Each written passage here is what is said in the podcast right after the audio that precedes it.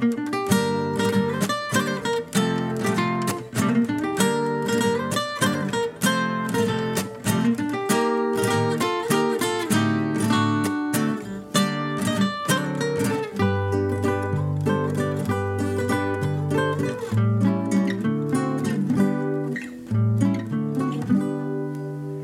Hola, ¿qué tal gente? Bienvenidos a El Simposio en la Cantina. Este es el primer capítulo en el que traemos a un invitado. En Es este caso raro. ya escucharon, su nombre es Uriel. A huevo. Bienvenido. Gracias. Uriel, Bienvenido ¿quieres cantina, contarnos un poco de a qué te dedicas? ¿Quién ¿Qué eres? has estudiado? Ok. ¿Quién soy? Eh, primeramente soy Lucina de Daniel. Soy vecinos desde tiempo, desde la Vecino. infancia. Desde la infancia. Íbamos en la Este, misma primaria, curiosamente, todos. Sí. Todos, todos, ajá. Sí, nos conocemos desde hace mucho tiempo, pero ahora eres no solo Uriel. Ah, sí. No, Eh. solo Uriel. Solo Uriel.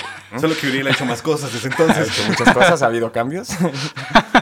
Este, pues sí, bueno, ahorita eh, estoy eh, de, de- básicamente de profesor eh, en la Universidad de Guanajuato. Estoy enseñando lo que es biología a, bueno, a los estudiantes.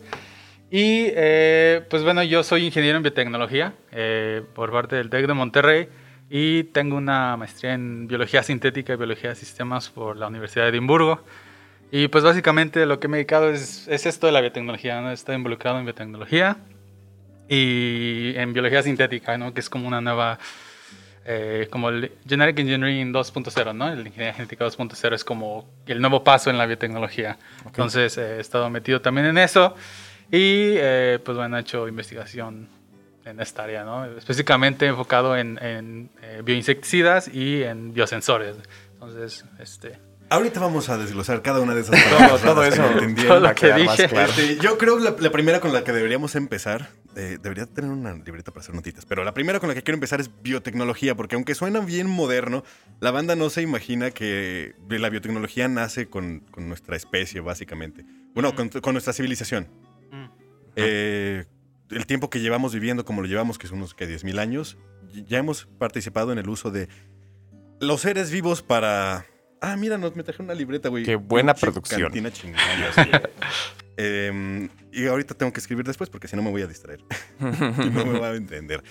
Eh, sí, por ejemplo, los perros, güey. Los perros que llevan acompañándonos tantos años, una vez que los empezamos a moldear, que empezamos a entender cómo, ya es un gran ejemplo de la biotecnología. Los empezamos a aplicar perros para rastrear, perros para oler, perros para cazar, perros para correr, perros, perros de compañía, perros para pelear con un toro, güey. Lo que se te ocurra. El de Ricky Gervais, así. A ti te toca cazar leones. ¿Qué? Sí.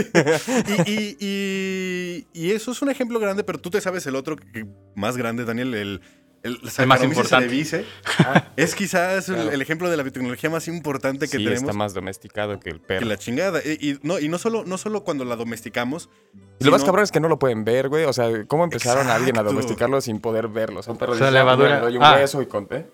Sí, la que sigas hablando de la levadura. Sí, sí, sí, que claro. no podían ver la levadura. Era, Sí, era eso como, está- pues no, está güey. y, y- y eso fue. eso- Pero no, y no, y no, o sea, la empezaron a, a- pues no a entender, pero sí a utilizar sin entender, conocerla desde claro. antes de que empezaran a escribir los humanos. O sea, cabrón, Sí. fue, fue mucho, Sí, mucho sí, sí. antes. Ah, Los humanos no, no sabían qué era lo que estaba pasando. En un principio pensaban, esto tiene que ver con los dioses, que, que la comida cambie mágicamente. Sí, no, pues que- era y ahora te empeda. regalo de los dioses. Pero de que la entendían, la entendían. O sea, pasando el misticismo de por qué eso su- Obviamente no sabían que era un microorganismo No, que estaba ahí. o exacto, sea, no sabían. Pero aunque no entendían qué estaba sucediendo al nivel microscópico, sabían qué podían modificar para que la receta siempre quedara de la mejor manera. Y lo hemos utilizado desde entonces, ¿no? O sea, a base de...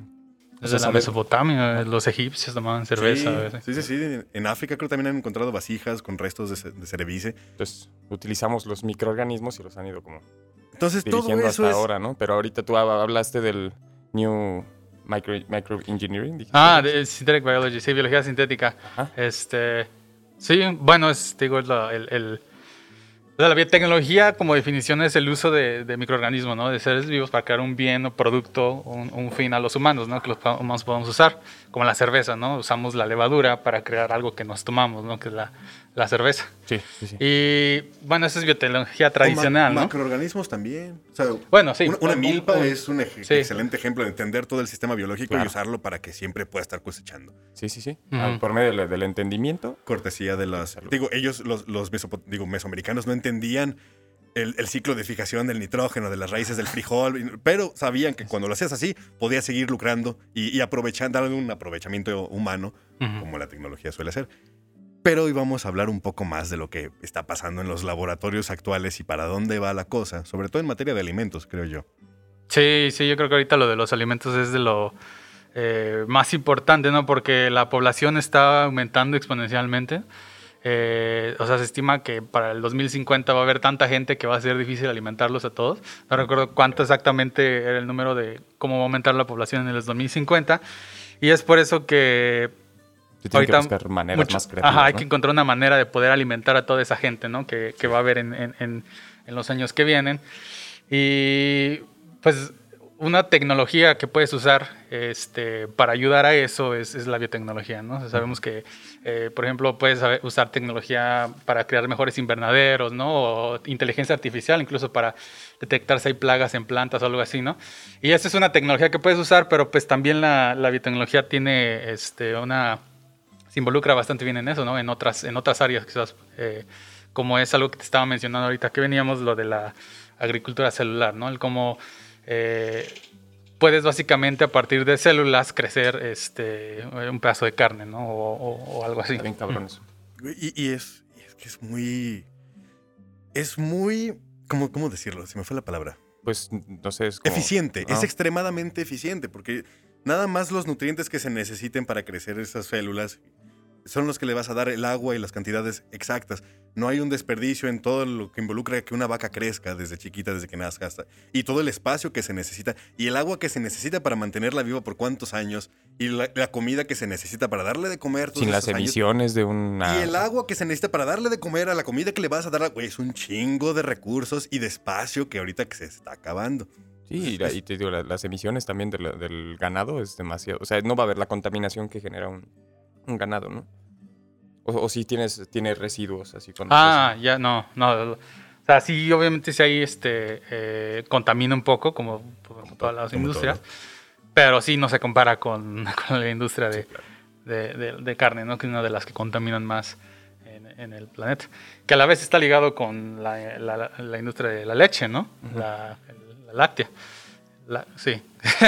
Eso- Esa es una industria. la industria. Sí, porque también tienes que mantener a la vaca lechera por todos los años. Y, y ya platicábamos en el Además capítulo de los transgénicos. Solo son productivas cuando están embarazadas, güey. También es un poquito Mm. cruel ese pedo, no sé. cómo. Después de embarazarse. Sí, Pero sí. con- considera que las vacas también las hemos seleccionado para que den leche de más y por eso podemos, Sí, este, sí, sí, sí. ¿cómo se llama? Ordeñarlas. De eso se trata. Pero ahora ya pueden producir leche con estas bacterias. ¿no? Es lo que platicamos en el de transgénicos, que ajá. ya hay leche que se puede producir enteramente fermentando. Y, y la puedes hacer todavía como más nutritiva o... Este, o sea, Sí, tú puedes in- hacer lo que tú quieras. ¿no? Sí, Bueno, incluso le puedes quitar cosas, ¿no? Como la lactosa. O sea, ajá, cosas que hacen Tú estás básicamente ahí viendo qué le quieres agregar y si no le quieres agregar algo que produzca lactosa, pues se lo quitas. ¿eh? Ujú. Le quitas el gen de la producción de lactosa, ya no tiene nada de lactosa, cero, 0%, 0.000%. Y no tienes que procesarla después de. Entonces, cada proceso, porque también no entendemos que cada proceso que hagas a un producto, desde cómo lo vas a cortar, dónde lo vas a cortar, a dónde van a mandar las partes, qué van a hacer con eso, todo eso gasta energía, todo eso gasta gasolina. Todo eso tiene un impacto ecológico. Mira qué casualidad que sea la biotecnología las que nos puede ayudar a alimentarnos, pero pues es que la alimentación es un proce- proceso meramente biológico. La humanidad es un proceso meramente biológico. Todo lo que comemos son células. Es raro cuando no comemos algo que no sea una célula. Sí, pero...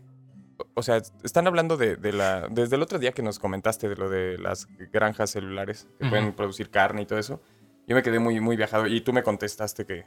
O sea, la pregunta era que si hacía como solo una masa de las mismas células de un músculo, Ujú. obviamente no vas a hacer fibras y todo eso para, para cocinarlo, ¿no? ¿O qué textura tendría la- esa carne? ¿O cómo, o cómo se modifica? ¿O ya tendría que pasar por un proceso después de, de moldeado, por ejemplo? ¿O cómo queda? O sea, es, eh, porque he escuchado, antes había un, una noticia que no sé qué tan real sea, que había como una impresora en 3D, pero de, de proteína de carne, pues. Entonces como Mm. que imprimían en carne. Mm. En células. Ajá. Eh, bueno, esa de impresión 3D sí existe, pero no a ese nivel de la carne, si no ya tendríamos eh, carne celular en forma de, de bistec, ¿no?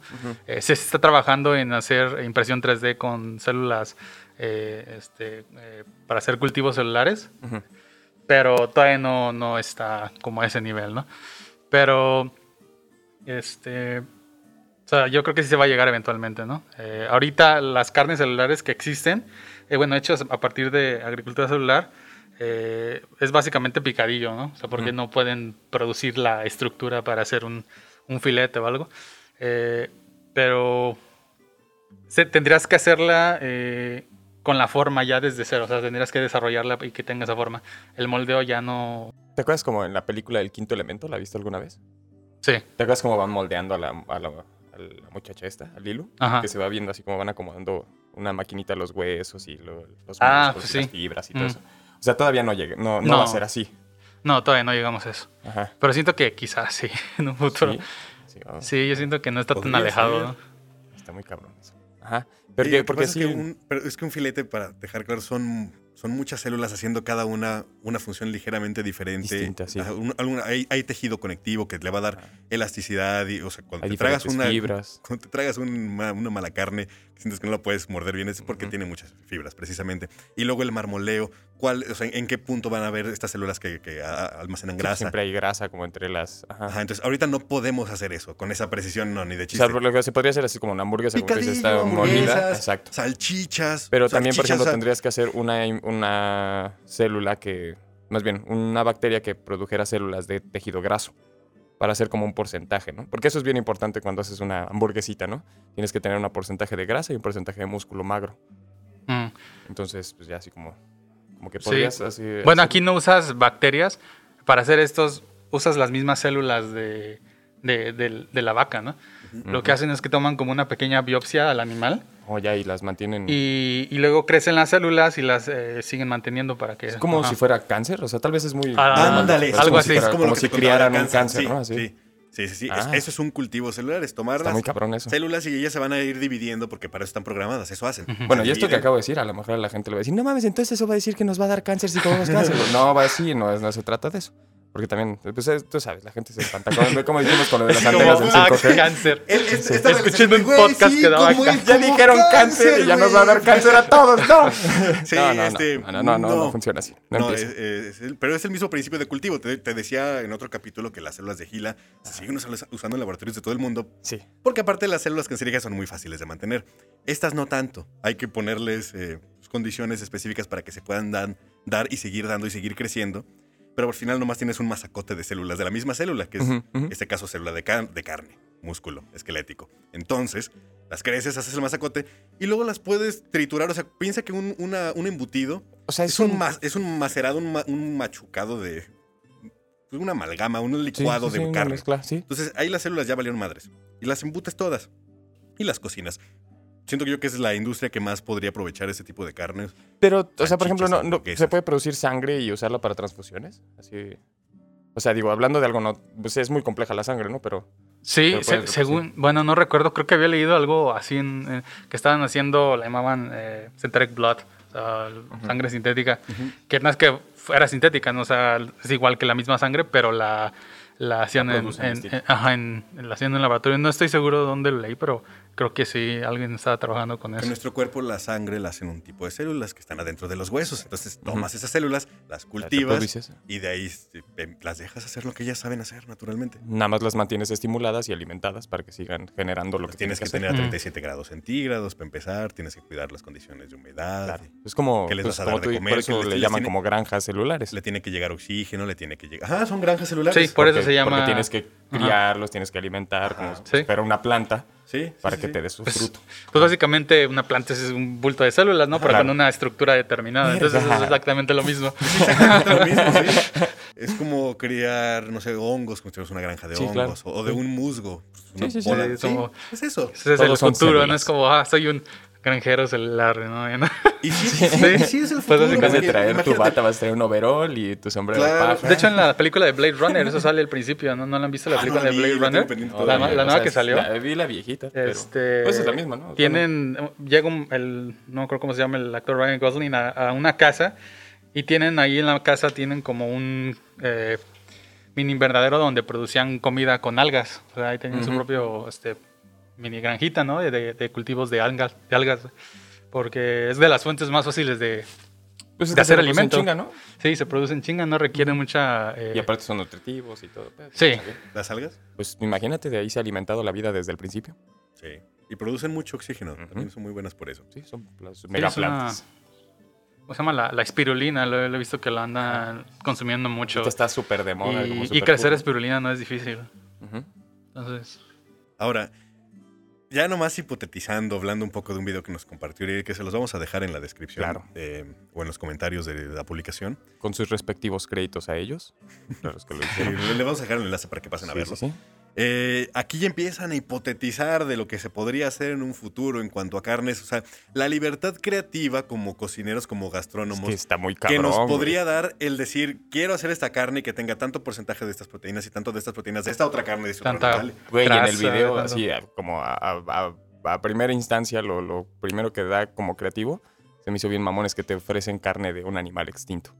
Así es como de vete. Dice, ningún ah, animal sí. fue dañado en la producción de este, de este bistec, ¿no? O sea, hay ca- carne de mamut, carne de plesiosaurio y todo eso, y verga. yo creo que el plato que te dan se llama Brontosaurus, o no sé qué, ¿no? Ajá, O sea, exacto, que te- Ay, con- creo que sí es- brontosaurio con betabeles fermentados. Y entonces, Yo, chica, yo te puedo, te está puedo jurar que va a No haber quien lo va a vender así. Güey, güey. Es, está- es- es puro Pero es que sí, pero si encuentras ADN, bueno, se ha encontrado mucho ADN de dinosaurios, eh, no veo por qué no podrías ponerle algún... Ah, Algo que hay una O sea, empresa que se llama Ginkgo Bioworks, eh, que está en Estados Unidos, bi- biología sintética, eh, algo que estaban haciendo una, una doctora, básicamente estaba estudiando plantas extintas y su idea era pasar la, con- encontrar ADN de plantas ex- extintas y pasar los genes de las aromas No, no y producir mames. perfumes con, con, Con flores que ya no con existen y así. plantas ex- extintas y de hecho hicieron eso y hicieron una exposición donde pusieron un cuarto así como con plantas de, del, O sea, que puedes del hacer como antiguo una experiencia de, cómo olía el Cómo olía en ese entonces, ¿no? Entonces, la selva.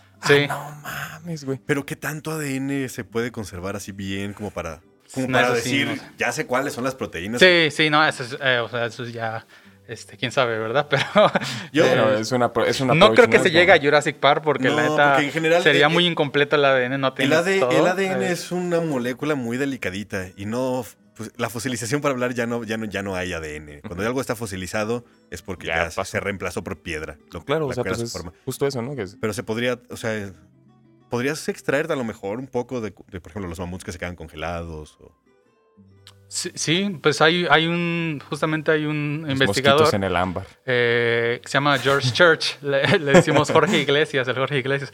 George, George Church es un profesor de, de- de- de, eh, en, en Harvard, está en Harvard Medical School. Y es de los pioneros en biología sintética y también de los este, líderes en, en- en genética, en secuenciación. Creo que le ayudó a inventar unas de las, creo que el Illumina o algo así. Quizás esté mal, pero bueno. Eh, él tiene un proyecto donde quiere eh, básicamente revivir al mamut. O sea, Ah, sí, revivir bien, al mamut.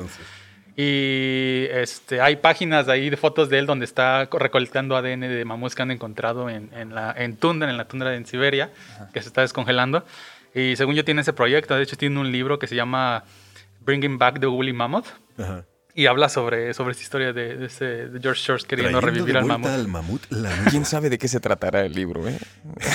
este, bueno, pero lo que quería llegar es, es muy poco probable que podamos traer proteínas como para decir, güey, así era un dinosaurio. Pero lo que te voy a decir, de que va a haber, va a haber gente Ah, que va a empezar a mames, El combinar. marketing se va a volver Eh, loco. es que eso, va, va- va a pasar por el marketing. Güey, carne de a unicornio. ¿A qué verga sabe un unicornio? Pero va a ¿Cómo ser pura putas vas a saber? Va a ser un, un güey en un laboratorio que dice, a ver, si le ponemos tanto porcentaje de estas proteínas del pollo y a lo mejor tantitas... de esto", Y Exacto, güey, una carne sí. nueva con un sabor nuevo Sí, que la los del textura- marketing van a decir, güey, es que vas a ver a dinosaurio. Ajá, no mames, güey. sí. Como la textura del Sí. pollo, pero con sabor a trucha, güey. Es como- A- Así ya, ya lo vimos, o sea, va a venir, güey. Es muy probable. Y Va- como lo seguimos vimos con los avanzando. transgénicos, o sea, que también, o sea, puedes ha- hacer plantas como con cualidades distintas, ¿no? O sea, el, no sé, no sé hasta dónde pueda llegar eso, así con la alteración genética transgénica, Ah, sí, pues pero jugar, así o sea, pon tú que unos champiñones salgan con verduras y THC. nuevas frutas y... Pues ahorita con... O ponerte ahí con un champiñón si se te... O bueno, eso no es tan difícil, pero con una piña, por ejemplo, pues con el champiñón ya pasa. con los hongos ya, ya hay hongos que te ponen acá, pero, pero me refiero, el, o sea, lograr cualidades distintas, no sé, que, con- que la carne ya no tengas que ponerle cebolla y ajo para Ah, esa- ponerles. que ya tengan azúcares para que haya más caramelización en la carne desde el principio. Sí, o, o como te decía, ponerle eh, genes de sabor a, a carne a los, a los hongos, a los Ah, champiñones. Claro, claro. También hablabas Entonces- de. Mandaste algo de que se iban a extraer unos. o reproducir unos componentes de la sangre para que la comida vegetariana o vegana sepa mejor o sepa carne, pues. Sí, es lo que hace el Beyond Meat. Beyond Ajá. Es la, que- la que empezó a hacer eso, ¿no? Que le, bueno, le empezó eh, componentes de la sangre, ¿cómo se llama? Him, de Him. El, Ah, sí, la hemoglobina. Ah, sí, Sí. es lo que tiene la hemoglobina justamente y Sí. eso le da el sabor a, a sangre, ¿no? Que es, muy Es característico de la carne. Entonces, eh, se lo vegetal de la a- hemoglobina. Y, y, pues al final químicamente es casi parecido, entonces tu boca, tu nariz le vas a ver a casi lo mismo. Y, y es otra alternativa, justo también veníamos platicando de que hay, hay hongos de sabores impresionantes como por ejemplo las trufas que son tan famosas, o unos que, que hay aquí que se llaman amanita cesárea. ujú, ujú. Qué chistoso es el grupo de las amanitas. Una manita te va a matar, la faloides. Güey, te la comes, te La mueres. güey. diferencia es mínima entre las dos. No, no, la faloides es blanca y muy bonita. La manita eh, cesárea es la que sabe delicioso y es amarilla y sabe de verdad delicioso. Y luego está la manita muscaria, que es la roja con puntitos blancos, que esa te puede matar o te puede poner high, depende cómo la prepares. Ay.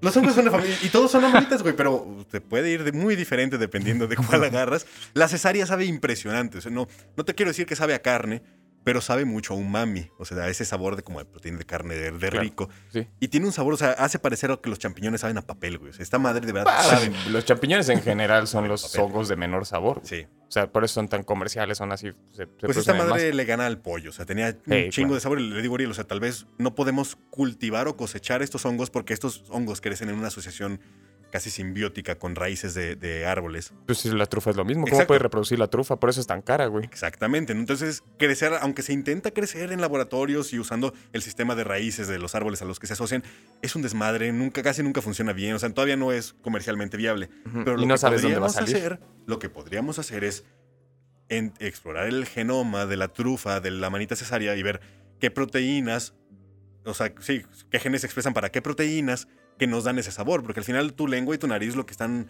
saboreando pues son químicos. Hay que buscar cuál es el perfil químico que sabe rico, tomamos sus genes, se los metemos a un hongo más cultivable como el puto champiñón. Sí, Ya tienes un champiñón bien sabroso. Y las. Podemos volver como a las levaduras, güey. Eso tiene tema así, bien mamón.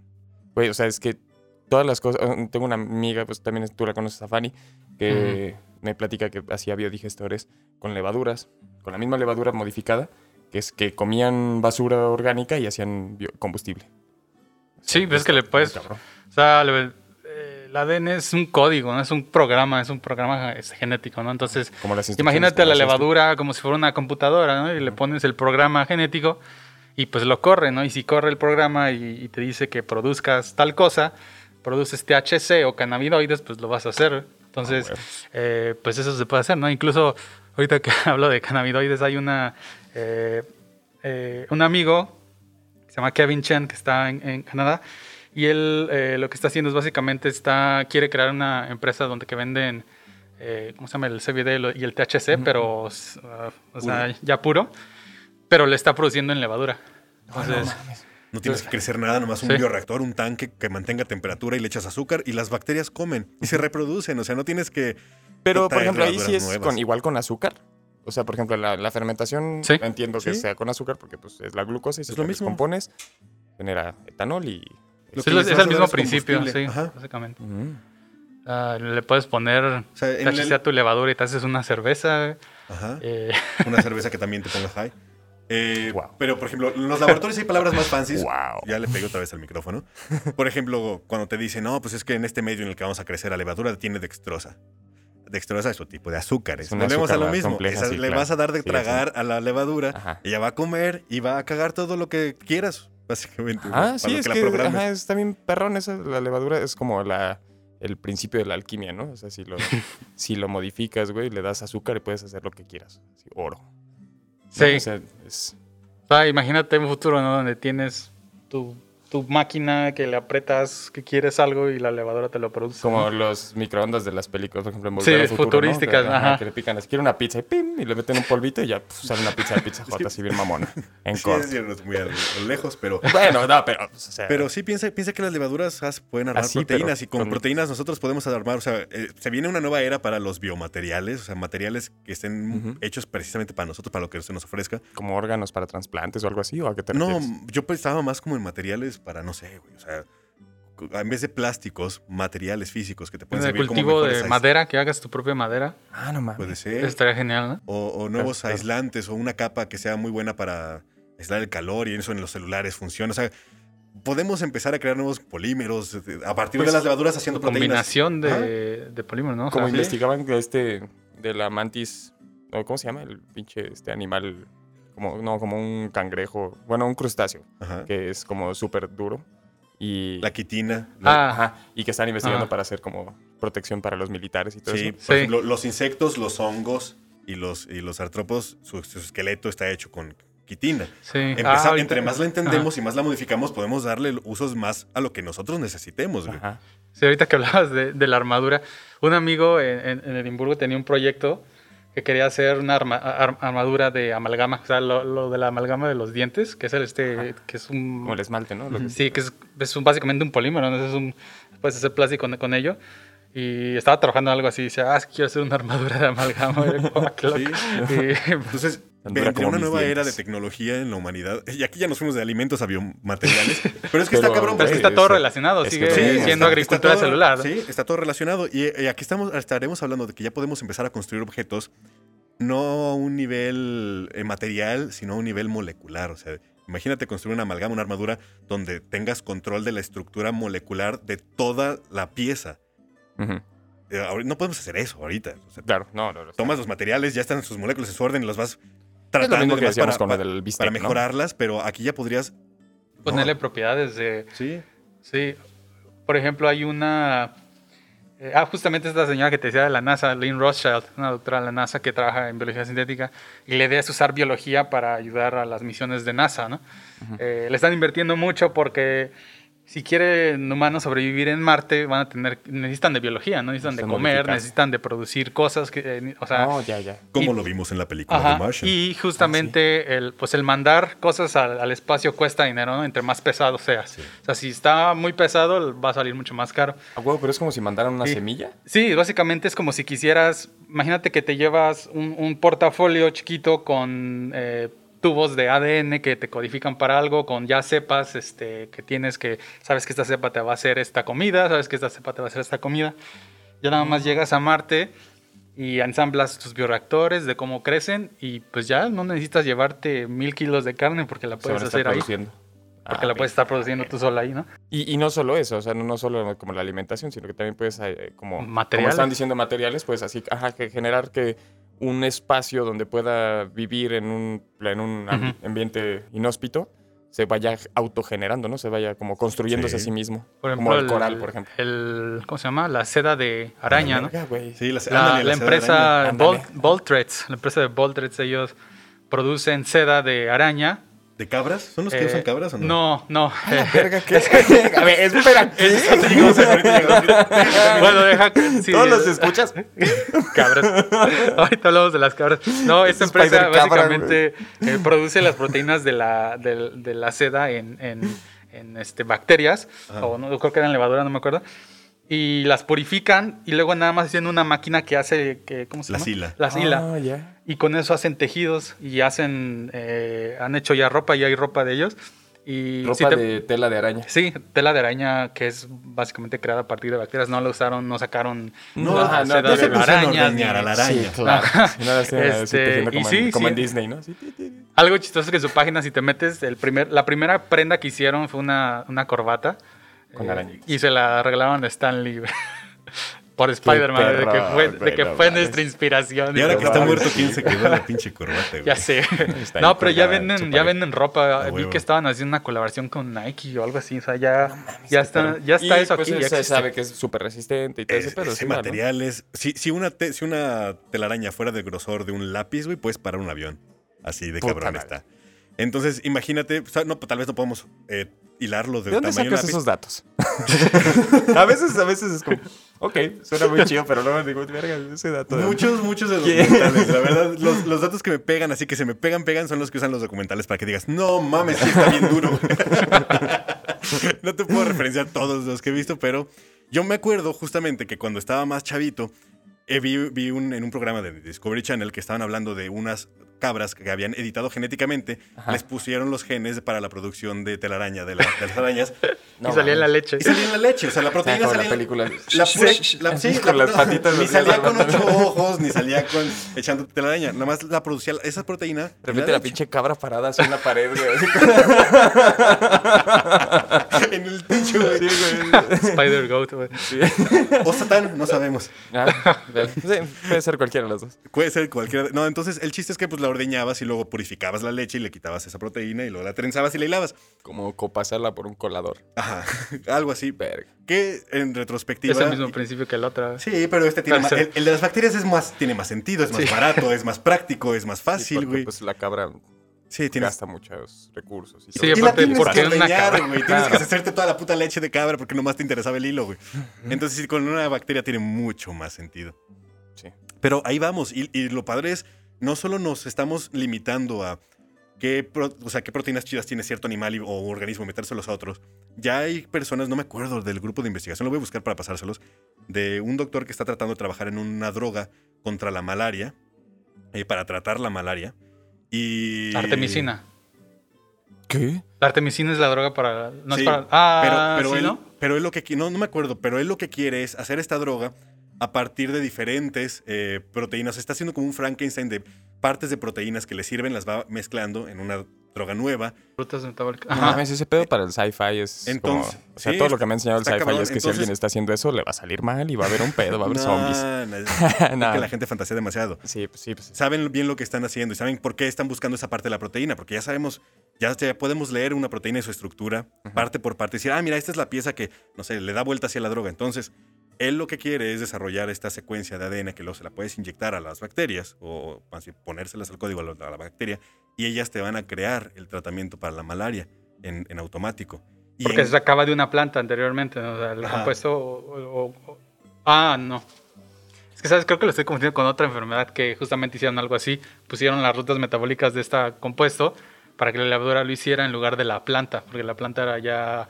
como que era muy difícil de conseguir pues y fue como, pues a- mejor hay que hacerlo nosotros. En este, ¿no? en este yo, yo sé que la droga que se usa eh, se hace mediante síntesis eh, artificial en laboratorio. Entonces tienes que irla modificando el compuesto poco a poco bajo di- diferentes pasos. Aquí ya no va a haber pasos. Aquí Ya tú tomas un solo. gen ajá, que va a crear una proteína que la proteína lo va a armar el, el medicamento a como tiene que quedar. Entonces, este... Digo, va, va apenas empezando la investigación, ya tienen resultados que se ven muy prometedores, interesantes, pero yo todavía digo, falta, güey, que la complejidad de las proteínas es muy grande, muy, muy, muy grande, y la cantidad de secuencias que hay y demás, pero las computadoras sí los pueden leer, nosotros no. Pues eso salió Es lo que- la inteligencia Sí, la artificial. Es lo que les inteligencia iba a decir, ¿hasta dónde este, esto que estamos hablando, este, esto que se está desarrollando como nueva ingeniería, que, ¿hasta dónde se ve limitada ahorita por nuestro conocimiento y hasta dónde se ve limitada por lo, por lo que tenemos disponible como tecnología? O sea, porque eh, eh, invariablemente ustedes son los que están creando las nuevas máquinas, así Sí. todo ese desmadre que se va a utilizar, pero hasta donde, como dijiste ahorita, ¿no? Eso solo lo pueden leer las computadoras. Solo lo pueden Es interpretar computadores, supercomputadores. Sí. Porque ni siquiera es así como de, ay, ahorita lo meto aquí en mi laptop y en corto, ¿no? no o sea, no, mames, no. O sea, es, es algo que se necesitan súper, súper computadoras. Entonces, ¿hasta dónde están limitados? O sea, ¿qué, Pero limitados. ¿cuál es la limitación real para seguir creando cosas? Ah. ¿O simplemente es hasta donde la cabeza No. huele? Siento que es la tecnología, porque justamente estamos creándola apenas, ¿no? O sea, Sí. no llevamos tanto desde el descubrimiento del ADN, entonces, pues, bueno, se ve que ya hay un buen avance, pero apenas estamos en los inicios. O sea, Sí. eh, este Yo- eh, inicio del siglo es como, pues, el- básicamente el crecimiento, ¿no? De la, sí. de la tecnología moderna. Siento que vamos justo en ese puntito de la curva exponencial que dices, ya aquí ya vale verga, ya va para arriba bien, cabrón. Sí, ya viene para arriba. Está a punto de explotar. eso. Sí. Sí, Porque sí. ya, ya entendemos bien las bases. Sí. Y, Y- y y- tenemos también mucho conocimiento que siento yo que no está bien aprovechado porque nosotros, nuestros cerebros, el de este eh, doctor que está desarrollando esta tecnología y la de todos sus eh, colegas que la están desarrollando, de todos modos no pueden computar toda la información que ya tenemos. O sea, eh, hay bases de datos de libre acceso, les puedo pasar los, los links para que entren y vean toda la cantidad de genomas que tenemos ahí, de, proteínas, de toda su estructura, las conocemos bien. Pero nosotros, nuestra cabeza no tiene la capacidad de computar todo eso rápido, pero las computadoras sí. Ujú. Yo siento que el futuro es que le puedes decir a una computadora, necesitamos una droga tal o una proteína tal. Ella te va a diseñar qué proteína la podría hacer bien o qué proteína tendría la forma exacta. ¿Cómo? Pues con evolución artificial. Va haciendo, que ya es lo que se hace. Haces pequeñas mutaciones y variaciones hasta que encuentras la forma más óptima. Y luego toma todo de su base de datos, todo lo que ya sabemos, todas las estructuras que ya conocemos, y te arma la más óptima y te dice, "Ten, te va a entregar Esto una secuencia de DNA, tú la inyectas, tú no tuviste que hacer nada, güey. Nomás eh, poner los parámetros que buscas. Sí, ajá. La computadora. Es como una hace- calculadora. Ajá, Pues sí, es un, es un programa, es una y computadora. la ¿no? IA lo hace todo, güey. Y te avienta ya una proteína. Entonces, ahí sí agárrate, porque vamos a poder modificar nuestro entorno a, pues a como nos dé La, lugar. la otra vez en el capítulo anterior, nos, bueno, en unos capítulos, bueno. en el capítulo anterior Ajá. de hubo, El hubo- hubo un comentario que decía. un comentario que decían que, bueno, nada más teníamos como una postura positiva, pero la postura negativa, o sea, también había que tocarla. Ajá. ¿Cuáles crees que sean las.? O sea, porque a mí, la neta, ahorita me está explicando y yo sé, se los, los veo muy seguros. Yo, la neta, no tenía ni puta idea de que estaba, de que estaba esto a punto de existir. O bueno. Ajá. Pero, este, la verdad es que sí, luego, luego me viene así como, pues tú dijiste, ah, es que se viajan mucho, pero sí me vienen miedos, ¿no? Pero no sé qué, hasta qué punto son irracionales o racionales. ¿Cuáles son las cosas que podrían sí salir mal o, no sé, Sí. o sea, lo- los Muchas. contras de esto? ¿Cómo? Muchas. bueno, o sea, eso de los transgénicos en sí ya se está haciendo tecnología antigua desde que empezó el CRISPR, ¿no? Ajá. Porque transgénicos era pasar un gen de un organismo a la planta, ¿no? Pasas el gen de la proteína CRI de una bacteria y se la metes a la planta y haces el maíz BT, ¿no? Pero ahorita, eh, como en el 2014, ¿no? Que fue que, o dos, bueno, 2012, 2014, eh, se empezó a desarrollar la tecnología de, de CRISPR, ¿no? Que es como un nuevo- una nueva manera de, de editar el- el genoma y ahí ya no tienes que agregarle cosas, ¿no? Quizás tú puedas editarle el genoma de manera que lo vayas dirigiendo, justamente, lo vayas dirigiendo para que el genoma cambie de tal manera que cree algo que tú quieres, ¿no? Entonces, eh, pues eso tiene muchas ventajas, ¿no? Puedes, este, básicamente eliminar enfermedades genéticas con eso. Pero como toda tecnología, yo creo que puede salir algo mal, ¿no? Y eso, o sea, por ejemplo, mucha de la tecnología moderna que usamos, eh, quizás algo que no ves este, como una tecnología mala se puede hacer mala, ¿no? Entonces, ¿Cómo eh, utilizarlo para o sea, algo lo puedes utilizar para hacer algo la malo. bomba O nuclear. la energía, Exacto. nu- la fusión. la fisión. Fisión. La fisión nuclear. Cierto, perdón. Este, sí, separarlos crea mucha energía que la puedes utilizar para eh, alimentar los hogares de las personas. O, para a partirle al la madre dos veces a Japón, güey, la que sea que necesites, güey, es una mamada. Pero eh, por eso digo muchas, no porque, no porque vayamos a estar jugando y de repente, oh no, salió algo mal. Ahora he creado esta. No, güey, eso no va a pasar. No, ¿sabes? no, se está, tiene vida, está No, vivo. más bien, ¿qué te tiene que preocupar? Ah, no sé, o no, ese dictador contrató a un grupo de científicos para que desarrollaran. Ah, exacto, eh, eso es a lo que voy, o sea, y más, y más porque al final, eh, a nivel individual, la moral de cada persona va a dictaminar para qué se usa esa tecnología. Y ha habido personas muy malas en el mundo. Pues es como una computadora, ¿no? La computadora inició como una tecnología, este, pues de de élite, ¿no? Solamente algunas personas podían. Y conforme se fue haciendo más barata y más accesible a todo el mundo, este, pues la gente usa las computadoras de manera buena o mala, ¿no? Ujú, o sea, sí. puedes usar una computadora para... Para estudiar o para extorsionar Ajá, a alguien. exacto. Claro. Entonces, yo siento que es lo mismo, ¿no? Es como, bueno, tienes esta tecnología de edición genética.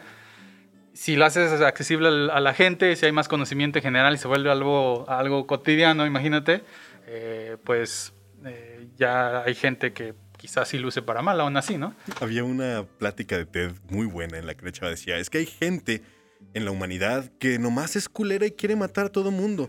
La ha habido, o sea, por ejemplo, las, las hay en Japón, nada más que en Japón no pueden matar tantos porque pueden usar un cuchillo, un palo. Entonces matan unas 8 o 10 y ahí queda. ¿Qué? Las hay en Estados Unidos. No sé Espérate, de qué estás hablando. Déjame me sigo. Ah. Hay personas malas que nomás quieren matar a mucha gente. Ah, Ah, ok. Sí, según yo había empezado con eso, güey. sí, pero no sé. como que Por ejemplo, en ninguno de los dos Japón- lo tomamos como. Hay gente con cuchillos que- o katanas que salen a matar gente, pero se paran eventualmente. En Estados Ah. Unidos, cuando donde hay gente con rifles y muchas balas, pues estas matazones llegan a más números. O sea, ¿por qué, ¿por qué esas gentes quieren matar a tanta gente? No sabemos, güey. Algo traen. Ah, claro. Pero podemos inferir que hay un, a siempre va a haber en la humanidad un porcentaje, un círculo de gentes que nos matarían a todos si pudieran hacerlo. Claro. Y por otro lado, la- la- en- dentro de la biotecnología y la gente que la entiende y que la puede utilizar, ahí pues encontramos una burbuja de gente que tendría los conocimientos o capacidades para matarnos a todos si quisieran, pero no quieren. Mientras más se, se vuelve normal este conocimiento y esta tecnología, pues se van a solapar un día, güey. Claro. Sí, va a haber. Y, un- y alguien desde su laboratorio podría, pues podría amenazar Pues como hablamos antes, ¿no? Es considerablemente como a nuestra de- especie. el- la, el- la alegoría de Marvel de Winter Soldier y el Capitán América, ¿no? O sea, son o sea, uno bueno y uno malo. O sea, así como. ya, ah, depende de cómo se utilice la misma tecnología. Ah, ajá, eso. Ok, eso ya. Ajá. Sí, pues, igual que la... Sí, entonces, no sé, ahí, ahí yo sí diría... Hay que empezar a conocer todos bien este pedo y regularlo. No regularlo como de restringir acceso, sino como de establecer pautas legales de qué se puede y qué no se puede hacer. Es lo que hacemos con toda la tecnología, güey. Ahí está un carro. Mm, No lo puedes usar para atropellar gente. Sí, pero no hay como. O sea, sí hay reglas para construir un carro que dicen, a ver, pero no le. No, no lo hagas que contamine o algo así, ¿no? Pero no hay, no hay como estipulantes de, ¿sabes qué? Nunca experimentes con cinco ruedas. Ahí está la línea. No le pongas cinco porque si le pones cinco no sabemos qué va a pasar. ¿Sí me entiendes? Ahí no, no, hay, no, hay, no hay cosas, pero por ejemplo, no sé, si- no sé si en la ingeniería este, biotecnológica. Que sí hay normas. Sí, Ah, sí o sea, hay donde digas, acuerdos. "Ah, de aquí ya no pases mejor porque pues no sabemos qué va a pasar. Pues en- Pues hay eh, acuerdos internacionales, sí. ¿no? Eh, no se puede experimentar con, con células este, germinales, no se puede experimentar con... ¿Germinales? ¿Qué se refiere? O sea, que no puedes, no, no puedes andar eteando el, el, la- la- esperma y los óvulos. Ajá. Ajá, porque entonces va a pasar la, la edición a la descendencia. Ok, yo mira, es un- Este, pero de todos modos, luego llegan países como China donde un doctor dice, nah, ¿Qué es- crees? voy a editar a estos bebés con CRISPR, güey. esos embriones. Sí. sí, pues ya pasó un caso, ¿no? De, Ajá, de Sí, eso. sí, sí, sí. Y ahora lo que, justo lo que decíamos antes de que empezáramos a grabar, Un bebé brillante. es que cuando, Fosforescente. Fosfo, fosfo. Yo sobrevivo en un auto con su rayo láser. güey, si hay papás que les ponen a sus hijos Disneylandia, Ah, que no haya uno que diga, no, güey, yo quiero que brille bien chido, güey. que le crezcan Para que combine con cada Metallica, güey. Este, no. Aguanta. Eh, Ah, no mames. yo Para que combine dicho, con. Metallica, qué poco. Perdón, güey. Perdón. Lo- Lo que estaba, lo que iba a decir. Aguántate. Que traiga una bocina para ponerle reggaetón al perro.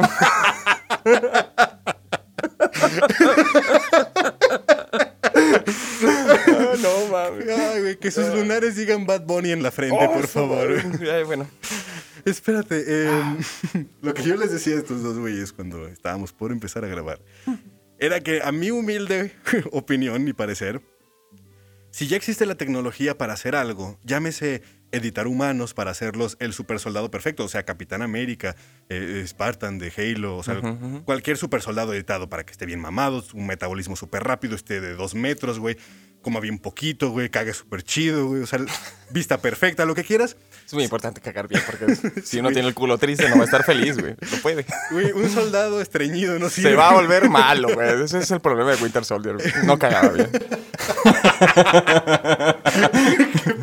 ya, perdón. Este, entonces, yo lo que yo, lo que yo pienso, eh, puede- o sea, ahí me caga este tipo de pensamientos porque suenas bien conspiranoico, pero Ah, es que yo pienso, si existe la tecnología para hacerlo, podemos estar en cierta parte seguros o sospechosos de que Estados Unidos, China y, y Rusia ya lo están haciendo, güey. Ah. A puerta cerrada. claro. Todo pudo haber pasado esto con el chino, ¿no? Que el gobierno sabía, pero o sea, de alguna manera se Salió expuso y pues después el gobierno dijo no. Ay, yo no le di Eh, permiso. yo no le di Eso permiso, está ¿no? muy mal. No, no, no, chinita. Que suele ser, que, que suele ser la política Que digo, no internacional de China. Mm. China hace sus mamadas hasta que el mundo se entere, le dicen, oye, China, y China dice, ay, perdón. Ay. Bueno, seguimos comerciando y todo el mundo le dice, sí, nomás era para que supieras que está mal. Como- Ok, gracias, güey. Sí, güey, como las- los papás que su niño está haciendo un cagadero y nomás dicen, por favor, no. Estate quieto. Entonces, como, güey, Raúl, ¿qué te dije? chamaco. ¿Qué te dije? Ya, Ya, vamos a ver en la casa. Ay, güey. Pero sí. ¿En, qué, ¿En qué marca vamos? 50, 43 minutos. 45. Un poquito más, ¿no? Creo que digamos mucha pendejada ahorita, ¿no? Es parte de Es güey. así A es, es que es, güey. es cotorreo, güey, en la cantina. Entonces, Ah, sí. pues a ver. Entonces, como la- las partes negativas son esas, el, en, bueno, no sé cómo. lo- La lo parte malo. negativa es todo lo negativo cualquier idea negativa que, podría se le pueda ocurrir a una cualquier persona, esa es la parte negativa. O sea, entonces, como el factor malo es hasta donde la, la maldad de la humanidad llegue. Ajá, sí. O sea, ese es un factor humano, de todas maneras. Yo podría decir que sí. ¿Tú qué dices? Pues sí, digo, aunque igual si tienes el mismo conocimiento puedes crear algo en contra de eso, ¿no? O sea, si ya tienes... o sea, Es como los ciberataques, ¿no? Alguien está tratando de hackear y luego hay una persona del otro lado tratando de usar la misma tecnología para, para que no te ataquen, 2000 ¿no? 2054. Japón crea Godzilla de verdad para partirse la madre de Estados Unidos. Estados Unidos crea King Kong, güey. Crea Godzilla más grande. Que- Godzilla fosforescente. Godzilla con la bocina para tonar reggaetón. Sí, güey, exacto. De Puerto Rico, güey. De Puerto Rico para el mundo. Este, pues sí, güey, la, la verdad es que Ahora, está también- bien interesante. no También algo negativo que creo que también vale la pena mencionar es que otro, otro aspecto negativo es que los humanos también a veces somos estúpidos, güey. Hay que decirlo y se vale y está bien. Podemos cagarla. En Australia, ¿sabes cuántas veces la cagaron? Porque, ay, vamos a traer conejitos para cazar aquí en Australia, conejitos. No mames, güey, los conejos están haciendo que todo valga verga. Vamos a traer unas víboras para que se coman a los conejos. Ay, hay demasiadas víboras mames, güey. malditas, eh. Las víboras se salieron de control. ¿Qué hacemos, güey? Güey, la víbora se está comiendo a mi hijo, ¿qué pedo? Sí pasa, que la humanidad es estúpida. Y luego dijeron, ah, bueno, más ahora pon a todos tus reos ahí. Ah, te- bueno. Y así fundas una sociedad muy bonita. sí, eh, sí, ahí está. bueno, Pero, pero eh, siento yo que eso sí es algo que también hay que cuidar. Digo, para eso hay muchos estatutos y reglas en, en- en los- cuando te dedicas a investigar estas cosas. Por las reglas, pues sí hay parámetros, procesos, pruebas, pregunta, van a preguntar todo, ¿por qué, por el por qué todo, qué fundamento? Que, o sea, no se hace también así como, ay, pues... Sí, pues cuando- en sí, un laboratorio, cuando quieres trabajar con organismos modificados, este, tien- tienes que, eh, ¿cómo se llama? Estás registrado ante un organismo de aquí de, de- de México, no me recuerdo cuál es, eh, que pues básicamente regula, ¿no? O sea, ellos saben que estás haciendo ingeniería genética, ellos saben que estás trabajando con organismos modificados. Y tienen derecho de saber todo lo que estás haciendo y por qué. O sea, sí está regulado, pues. Y digo, hay tratados internacionales que los países han firmado que dicen, bueno, no podemos hacer esto, no está el protocolo de Cartagena. Y, y- y pues sí, o sea, sí está regulado. O sea, la- la- los mismos científicos son los que eh, se meten a estas cumbres de, de políticos, Sí, ¿no? los comités para, para- para ayudar a que se regulen, ¿no? O sea, lo, Claro. lo, lo que pasó con los bebés CRISPR, ¿no? Que modificaron. Justamente los pioneros de CRISPR, que fue Jennifer Doudna, Feng Shang, o sea, de los líderes de CRISPR, cuando se enteraron de eso dijeron de que, wow, no, esto no, esto no se haga. ¿no? O sea, no se los pioneros, la la que ganó el Nobel, ella fue como, no, esto es too much, ¿no? Es demasiado. Entonces, los mismos científicos, eh, sabe, justamente porque sabemos de la tecnología, podemos ver en qué se puede usar mal, ¿no? Entonces, también, este, pues tratar de regularla, ¿no? Sí, son los que tienen que encabezar la, la conversación. Nada más es cosa de que todo el resto de la población participe en esa conversación, haga las preguntas que les, que les causan dudas. O sea, sí, es, es algo que tenemos que tener que resolver todos juntos, güey. Claro. ¿no? Y dirigir todos juntos.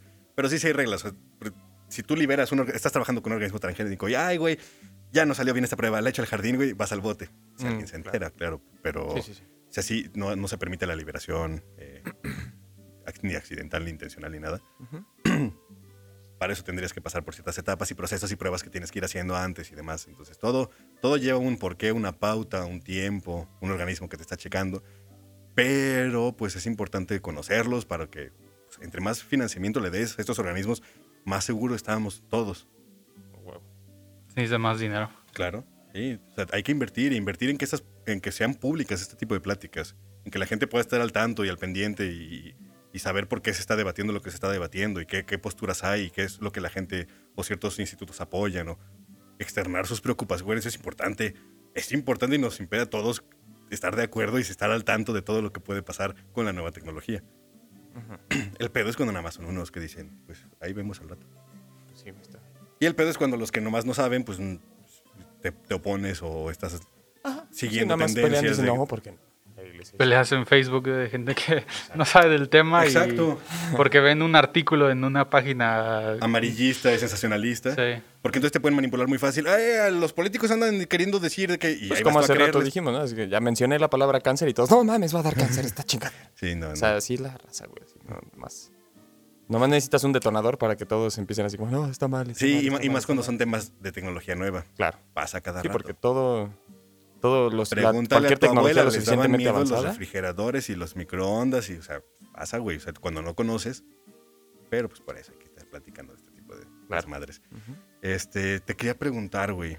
Tú como Pregúntame. científico que has trabajado en estas cosas, ya en serio, ¿quién, quién, quién te financia, güey? O sea, son las élites del mundo, ¿verdad? Los que te dan de comer, güey. Ah, sí, güey. Todos los científicos están de acuerdo en eso. Yo lo vi en un capítulo con el Rix, güey. Saludos, Rix, hasta la cárcel.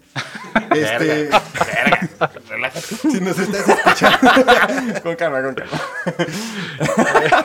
no, pero No. ah, sí, güey. Sí, la- toda la dinos, ciencia, todo dinos esto. quién te da de comer, esto sí, son los madre, gobiernos, que lo sabemos, son los gobiernos los que quieren estar jugando así contra nosotros. Sí. Nos dan, sí, nos pagan bastante el- los gobiernos. no, está horrible esto de la. Como no hay apoyo, ¿no? Y luego, justamente ahorita el- los problemas que tiene CONACYT, ¿no? Eh, también que redujo muchas becas y. Pero no estuvieras jugando béisbol. Pues sí. Ah, pero, aunque, pues no es un problema solo de México, ¿no? Toda la región de Latinoamérica eh, tiene ese problema de que la ciencia está súper descuidada.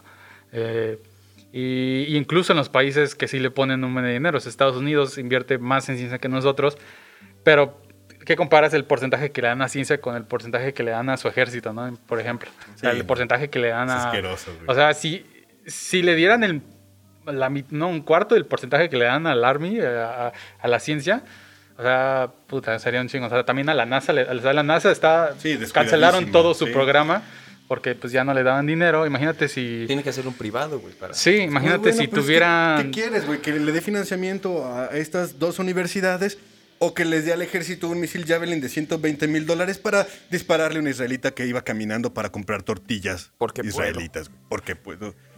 Nada más. No, los israelitas no les disparan, güey. Una pregunta, este, el desarrollo de todas estas tecnologías y por ejemplo de todo ese tema del CRISPR y todo esto, este, se está como que desarrollando exclusivamente, pues en ahora sí que en naciones de primer mundo o por, por llamarle así de que Estados Unidos o Rusia y China, o sea, de plano en Latinoamérica no, no se está como, como Sí. creando más teoría en- al- alrededor de esto. Si hay gente que trabaja, pues, eh, o sea, que usa CRISPR aquí en México. O sea, tú mencionabas que tú hiciste un taller en tu clase, ¿no? De CRISPR. Sí, en nuestro laboratorio. Ah, en México sí se ha trabajado con CRISPR, no es una tecnología que no tengamos en Latinoamérica. Pero eh, el desarrollo de nueva tecnología a partir de CRISPR, eh, sí, eh, no conozco a nadie que esté desarrollando algo eh, Aquí en México. Ajá, en México. Notable. Si, si tú eres alguien y te interesa venir a platicar, pues estaremos más que contentos de traerte. Por favor, manda tenía que llegar el productor a hacer preguntas más pertinentes. Y... ¿Qué dijo? Ya está saliendo del Sí, tema. porque yo tengo otra pregunta, pero Sí. ya después de su pregunta, mi pregunta se va así como... mm. Porque te iba a decir, te- ah, también nos comentaste del, de los destilados que son añejados sin barrica. O sea, eh, casi instantáneamente por las partículas del aroma y todo eso que Mm. ponían, ¿no? Entonces, Ah, pues justamente es eso, ¿no? Que producen esas partículas, esos aromas que te dan característicos de la madera. de la eso. madera y ya no necesitas madera y lo puedes hacer en más menos tiempo, ¿no? Porque requiere estar bastante tiempo en las barricas para tener ese sabor. Simplemente se lo agregas. Pero ¿qué tan diferente es eso de ponerle saborizantes artificiales? O sea, Pero o es que, ¿qué es artificial? Es, es- es- es más bien eso lo que Porque están si, haciendo. están si- poniendo si el investigador te dice, este es el químico que se, o este es el grupo de químicos que se desprende de la madera y que, que encontramos en el, en el, en el destilado. añejado y que le da este sabor, y aquí está, pues entonces químicamente no hay ninguna diferencia. Ajá. Ya nomás queda Pero- el rito de la sí mamada es de, pero es que hecho, son ¿no? cinco años y lo pasó tanto tiempo. Y, Según y yo, esta ya esa, madera- esa empresa ya lo vende, Ajá. pero no, no- no lo he probado. O sea, sé que lo venden, venden ya un producto en Estados Unidos. Habría que hacer pruebas para Ah, pues hay que traerlo a la cantina a ver qué pasa. A ver qué tal sabe. Probarlo, sí. No, no, no sé cómo es, pero y conseguir gente que...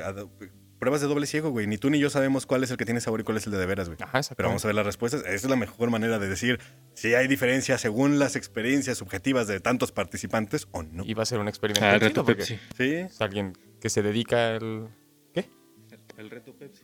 Ándale, el reto, el reto Pepsi, justamente, güey. Sí, a Bueno. ah, Pues, pues qué gusto tenerte por aquí. sí. Eres no, oficialmente el primer invitado del El Simposio. Genial. Sí, no, nos, a ver, me explicaste muchas cosas que no tenía ni idea, güey, la neta. De esos capítulos muy cabrones. Cuando quieras va a estar chido traerte de vuelta para platicar Sí, otros temas que han ido saliendo aquí en lo que llegamos. Uh, hay un buen de, de cosas ¿no? que existen en la ciencia y en general que no, no alcanzan los episodios. ¿verdad? Sí, pues por eso. Por eso es. el- pero hay es suficiente chido, en el. Oxxo, güey, como para que alcance, güey. No te apures por eso. Ajá. Por nuestra parte es todo. Saludos a producción. Los vemos la próxima semana. Muy bien, cuídense. Luego. Hasta luego. Esta es una producción... Ah, no. Me lleva la verga otra vez. Esta es una producción de Stone Media Studio, con música de Alejandra Morales y Rulo Piedra en los controles. Síganos en nuestras redes sociales, estamos en Instagram, Twitter y Facebook como El Simposio en la Cantina.